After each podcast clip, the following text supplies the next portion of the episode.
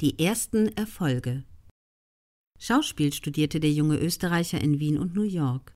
Dort am weltberühmten Lee Strasberg Theater Institute. Seine erste Rolle bekam er 1977 als Theaterschauspieler in Wien. Danach folgten Engagements in Deutschland und der Schweiz. Ende der 70er begann seine Fernsehkarriere mit kleinen Rollen. Eigentlich war er ausschließlich für Polizeiserien zu haben.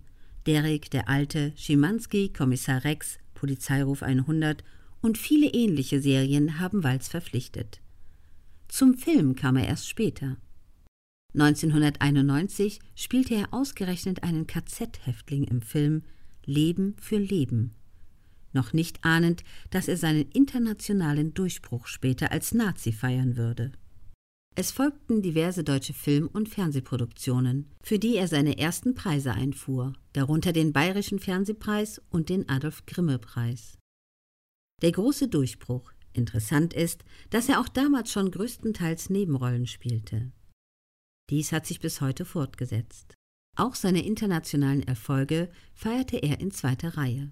Ende der 2000er suchte Erfolgsregisseur Quentin Tarantino einen Darsteller für den bösen SS-Offizier Hans Lander für seinen Film Inglorious Bastards, der auch noch fließend Englisch, Deutsch und Französisch sprechen können musste. Christoph Walz überzeugte ihn im Casting. Walz spielte den Nazi derart überzeugend, dass die ganze Welt auf den Deutsch-Österreicher aufmerksam wurde.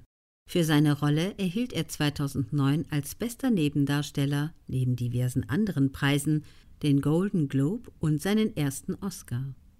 2012 stellte er einen verblüffenden Rekord auf. Denn für seine Rolle im neuen Film von Tarantino, Django Unchained, wurde Walz ebenfalls als Nebendarsteller engagiert und gewann erneut den Golden Globe und einen Oscar. Die größte Ehre. Walz gehört zu den sehr fleißigen Schauspielern. Für bis zu fünf Produktionen im Jahr stand er vor der Kamera und das seit Jahrzehnten.